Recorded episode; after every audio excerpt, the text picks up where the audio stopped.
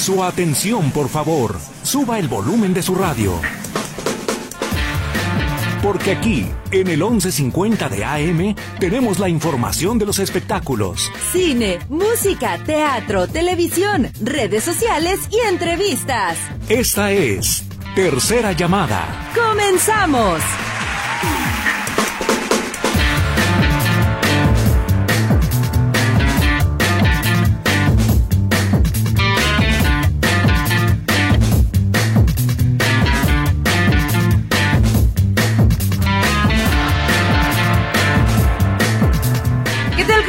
Bienvenidos a Tercera Llamada. Ya estamos listos, ya estamos preparados, por supuesto, para llevarles eh, pues toda la mejor información del mundo de los espectáculos. El día de hoy está Charlie en los controles, está Lulu en los teléfonos y en los micrófonos. ¿Lo recibimos? Pilar Gutiérrez. Y Katia Plasencia. ¿Cómo estás, Pili? Muy bien, ¿cómo estás tú? Katia? Pues mira aquí, este, prácticamente, ¿verdad? Así. Bueno, estamos. ¿Qué es lo importante? Sí, no, oiga, no, nosotros estamos re bien. re bien aquí estamos. Pero bueno, esta es la tercera llamada. Comenzamos.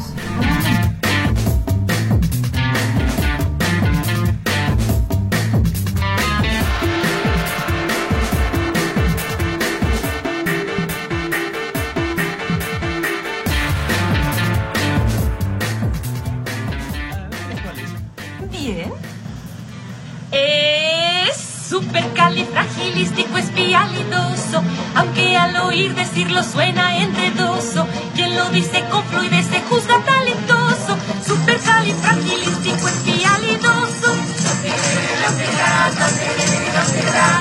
Oigan, hace unos momentos se da a conocer el fallecimiento de justamente esta actriz de doblaje que fue muy, pero de verdad muy importante para los mexicanos. Luego, luego no sabemos ni siquiera quiénes son los que doblan la voz.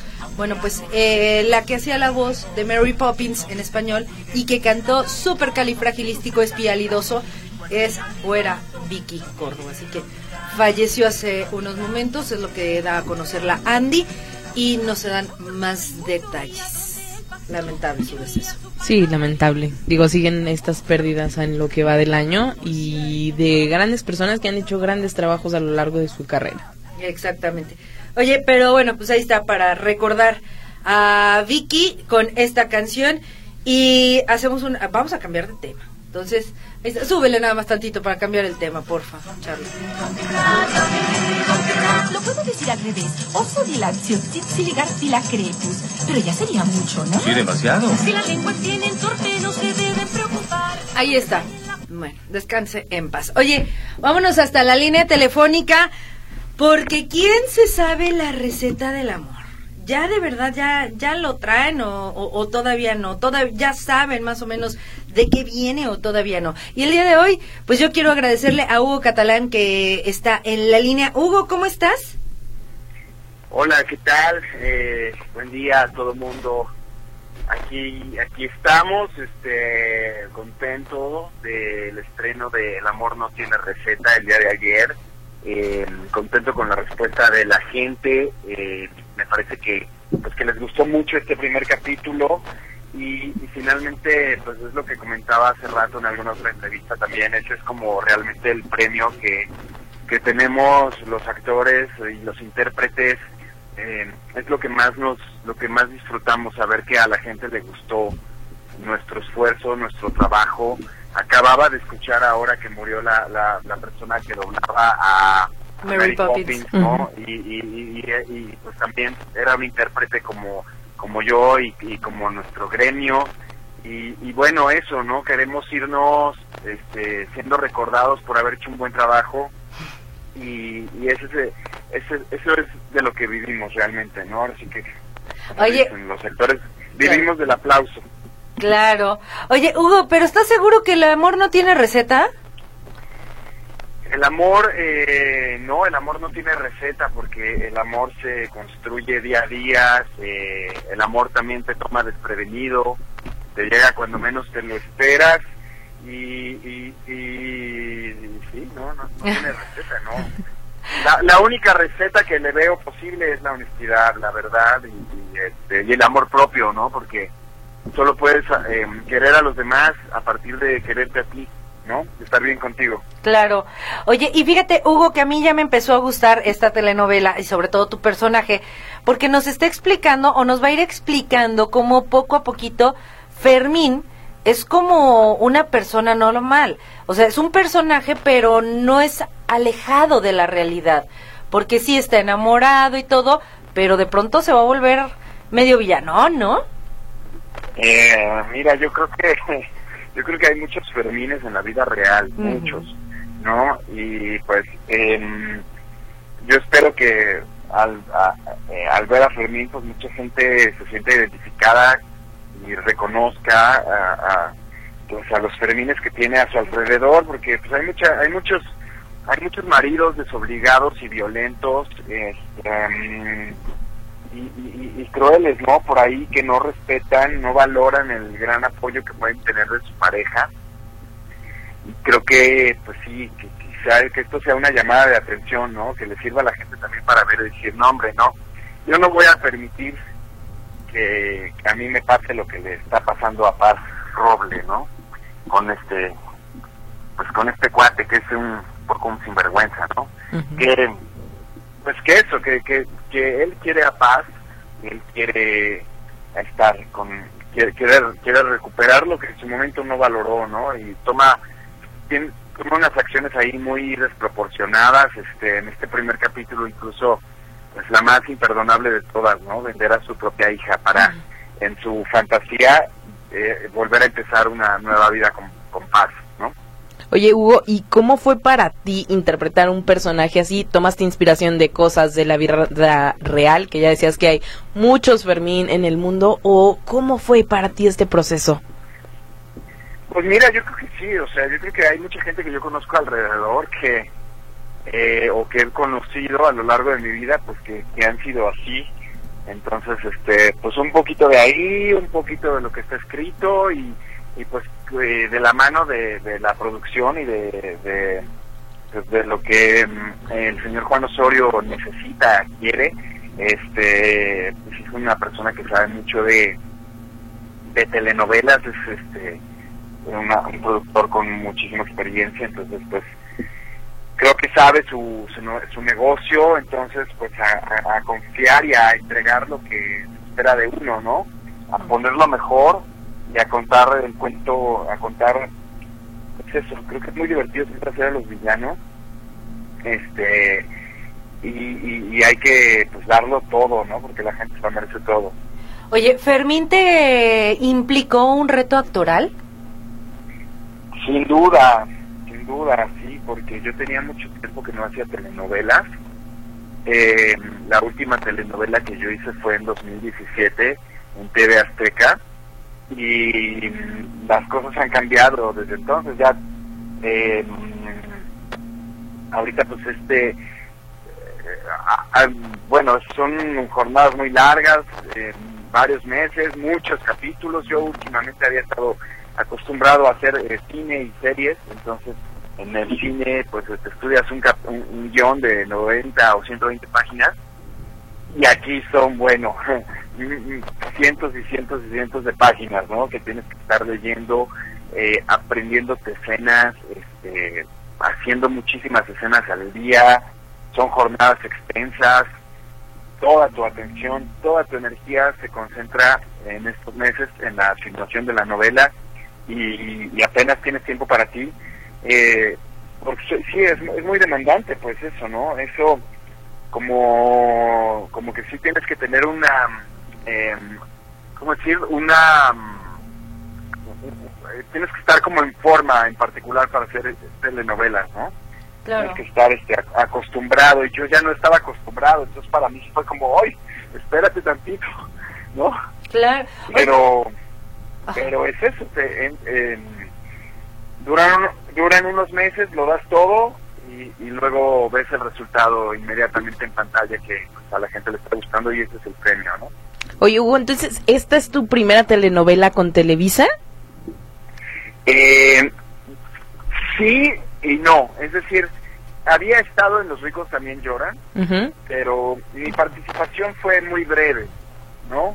No, no, no- era un personaje que, bueno, apenas este, tenía juego, em, que disfruté hacerlo, pero, pues vamos, era el, eh, era uno de los amigos del Sí, pues más secundario. Sí, sí, sí, este, y, y, y sí, tenía poco juego y en realidad pues eso fue como mucho más sencillo hacerlo y este pues sí es un personaje pues eso, con mucha más carga, que sí definitivamente ha sido un reto, pero también que me ha, pues que me está dando cosas muy muy lindas como es el, el cariño de la gente manifestado en forma de odio a mi personaje. Oye, pero es que además, ¿qué tan difícil es hacerle la las maldades al personaje que interpreta tu novia en la vida real? Eh, pues eh, mira, pues, no, no es difícil, la verdad, ¿no? Este, ¿Cómo más no? Bien es, más, más bien es divertido, más bien es divertido, ha sido una gran experiencia trabajar con Claudia y, y, y, y- y, pues sí, ma- o sea, no, no, no ha sido difícil, ha sido divertido, luego ya llegamos a la casa y nos reímos, ¿no? Este, de todas las cosas que pasaron en el día. Oye, además, eh, Juan Osorio, ¿qué significa para ti trabajar con él? Él es mencionado como, eh, eh, ahora sí que el productor eh, que todo lo que toca hace oro y que tiene mucho, pero mucho cuidado en estar eligiendo quiénes van a participar en las telenovelas. Creo que Juan Osorio armó un cast eh, muy bueno, ¿sabes? O sea, creo que supo a quién poner, porque eh, a mí él me llamó un día y me dijo, te quiero ver en mi oficina. Yo, yo no lo estaba esperando en ningún momento. Yo sabía que ya Claudia iba a estar en la novela, pero nunca me imaginé que nunca me llamara a mí, ¿no? Y cuando me llamó fue toda una sorpresa. Y este pues es un es un hombre que que sabe sabe hacer perfectamente su negocio. Entonces este, pues, fue muy convincente. Me dijo te quiero. Oh, este es el personaje que, que te estamos ofreciendo y pues tú cuéntanos si lo quieres hacer o no pero bueno este pues siempre es, es, es te lo planteas y órale Juan Osorio no es una persona que me- creo que he escuchado toda mi vida como, como uno de los productores más importantes de Televisa. Y, es eh, entonces sí fue un momento en que en que pues como que no creía yo como que me estuviera eh, pasando eso en ese momento a mí no de que a ver Juan Osorio me está ofreciendo un personaje de un de uno de los eh, antagonistas y, y- y es como, en- a ver, ¿en qué, en qué momento pasó esto, no? Como, como que no, no, no daba un poco crédito, entonces dije, a ver, estas cosas no, te, no, no, no pasan diario, así que pues vamos a hacerlo, ¿no? Claro. Oye, Hugo, y con base en tu experiencia, que ya has hecho telenovelas, serie y películas, ¿cuál crees tú que es más difícil justamente de interpretar? Ya decías que has tenido muchos retos con las telenovelas. Sí, bueno, yo en este momento, eh, pues yo creo que tiene que ver con la experiencia con la que tengas, ¿no? Yo creo que es, es como un- una cosa de costumbre. Yo creo que si, si llevas ya, si únicamente has hecho telenovelas en la vida, te va, cuando llegues al cine te va a, a ser muy complicado. Eh, al principio, quizá, pues no, a lo mejor no, no, no, no tiene que ser una regla general, pero yo creo que es una cosa como de costumbre, ¿no? Y si haces mucho cine, cuando haces telenovelas te encuentras otro mundo, entonces por supuesto que hay un proceso de adaptación en el cual tienes que engancharte con el eh, pues con el lenguaje que estás que estás manejando en ese momento, ¿no? Entonces, este eh, sí son son son formatos distintos, lo mismo que hacer teatro es diferente, lo mismo que hacer teatro musical es diferente, este mm, mm, entonces este pues sí tienes que ahora sí que agarrarle la medida a cada a cada formato no y sí sin duda fue un ha sido un reto para mí. Yo estoy muy exigente con mi trabajo muy demandante de- me, me- me gusta como eh, pues eso no Ahora- hacer las cosas al máximo de mi potencial.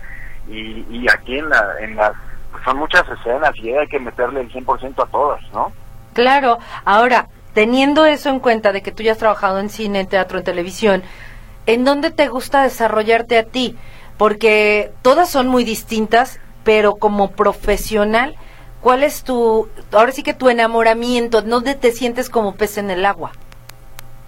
Mira, em, yo creo que yo es que em, yo creo que yo creo que el cine y la televisión son son los dos. Eh, teatro teatro hice mucho teatro y, y me gusta y lo amo, pero también es muy desgastante y además es muy efímero y si no lo vio la gente, pues nada más lo puedes contar como anécdota.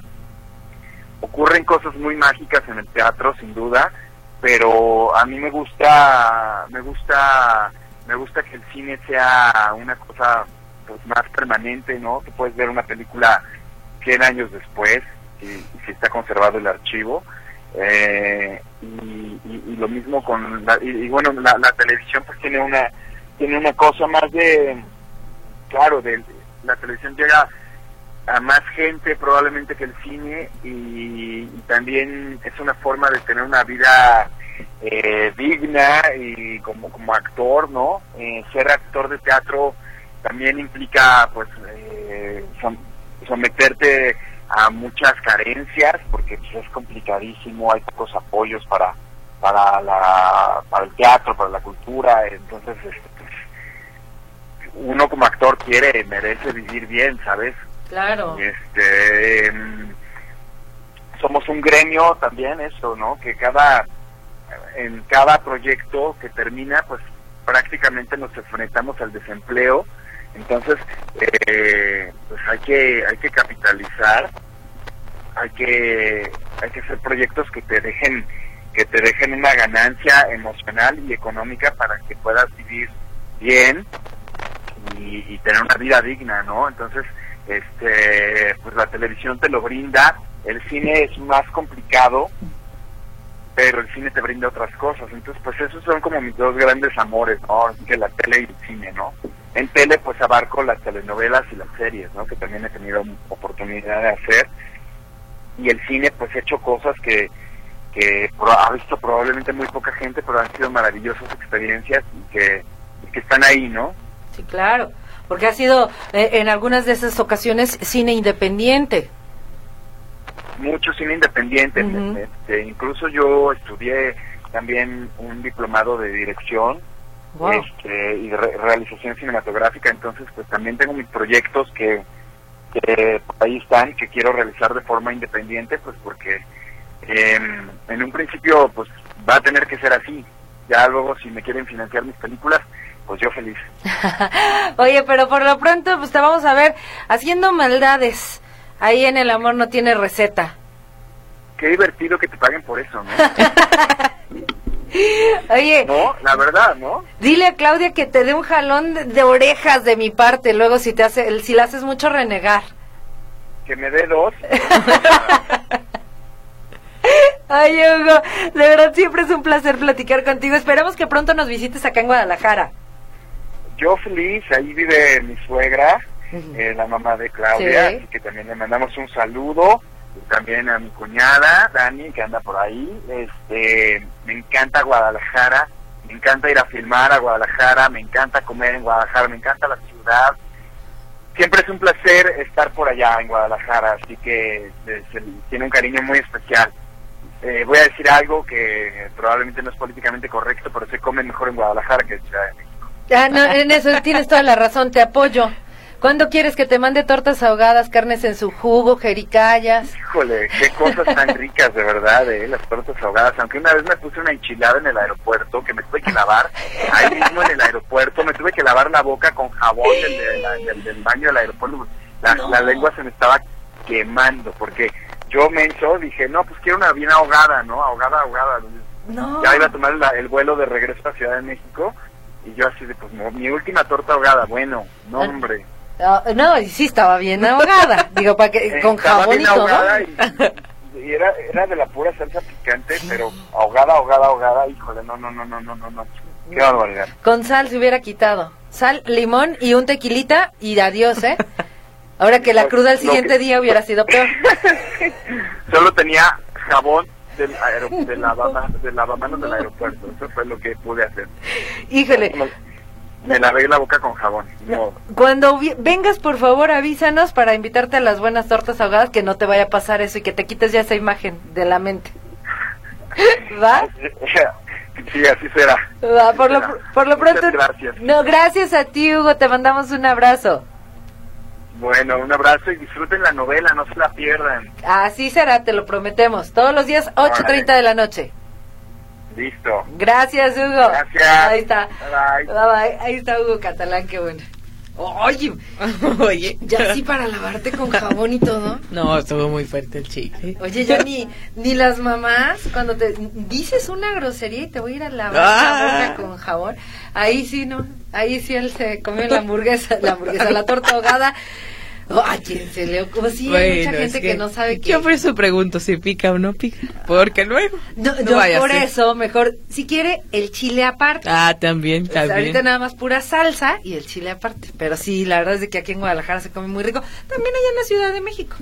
Los guaraches son originarios de allá de la Ciudad de México. No me ha tocado comerme un guarache. en la Ciudad de Uy, uy, uy, cosas Me hace falta. Y luego las guajolotas. Las guajolotas. Ah, qué cosas. No te traigo. La Ah, próxima bueno, semana te está bien. traigo. Oigan, este, cambiemos de tema. Porque, ¿qué crees? Oye, Luis Miguel. ¿Qué pasó? ¿Quién lo viera? Pues resulta que tenía años sin pisar Venezuela y cuando anuncian el concierto de Luis Miguel eh, con este este tour que bueno ya estuvo en nuestro país, ya ha estado en Colombia, en Argentina, eh, pues en varios países anuncian que se van para para Venezuela y en Venezuela le va súper mega bien, pero de verdad mega bien. Ya hasta rompió récords. Y de hecho ya están diciendo que ya ni siquiera se llama el Sol de México, sino tendría que ser el Sol de De Venezuela. Nos quitaron el título. Eh, de verdad, ya impuso un récord y ya fue reconocido de nueva cuenta como el eh, concierto más lucrativo de toda su carrera, el que acaba de dar el, do- el pasado 12 de febrero. Eh, imagínate nada más, él se embolsó, es decir, le pagaron por eh, ese concierto seis millones ochocientos cuarenta y un mil seiscientos diecinueve dólares. Nada más. Por 19 dólares casi casi tu sueldo, Pili. O sea, una cosa Sí. impresionante. Más de 100 millones de pesos. De eso estamos hablando, más de 100 millones de pesos por una sola fecha que tuvo Luis Miguel allá en Caracas. Y que este tour sigue siendo, o sea, además de muy grande, pues muy lucrativo, porque Luis Miguel sigue y seguirá, porque todo este año vuelve a fechas, vuelve justamente aquí a México y a Guadalajara. Entonces. Que te tengo chisme con lo que pasó aquí en Guadalajara. ¿Qué pasó? Pues resulta que mucha gente que eh, fuimos a los primeros conciertos, dijimos, oigan, trae buen show. Hubo gente que se quedó con las ganas de verlo. Cuando anuncian una tercera fecha, dicen, yo voy y compro mi boleto. Van, se meten a la plataforma, compran su boleto y después, a los días, les llega un correo y les dice, oye, nomás que, ¿qué crees? Te tengo una, una buena y una mala. Casi, casi. Ya tienes tus boletos. Esa es la buena. Ajá. La mala es que se nos pasó cobrarte un detallito, los Ah. creo que era el cargo por, por boleto o una Ah. cosa así.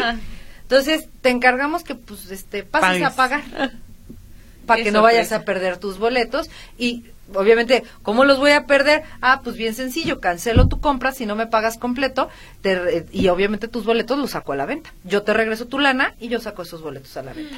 Entonces, eso estaba pasando, lo estaban reportando a través de las redes sociales la semana pasada y había gente que ya se estaba buscando meter una demanda, Demanda. colectiva. Que podría ser porque además hay mucha gente que no revisa sus correos. Entonces, si ustedes compraron boletos, yo creo que es momento de que vayan viendo. Porque no vaya a ser que ya les hayan cancelado y ustedes ni cuenta se dieron. Pero sí, sí, podrían meterles demanda porque justamente los cargos pues los tendrían que cobrar al momento. Sí, como- No te podrían hacer cargos extras. Pero Imagínate, ya te, te di el servicio, ah, pero se me olvidó cobrarte. Te, te, pa- de- te dije que eran 300 pesos, ah, no, pero no sé, esto era extra.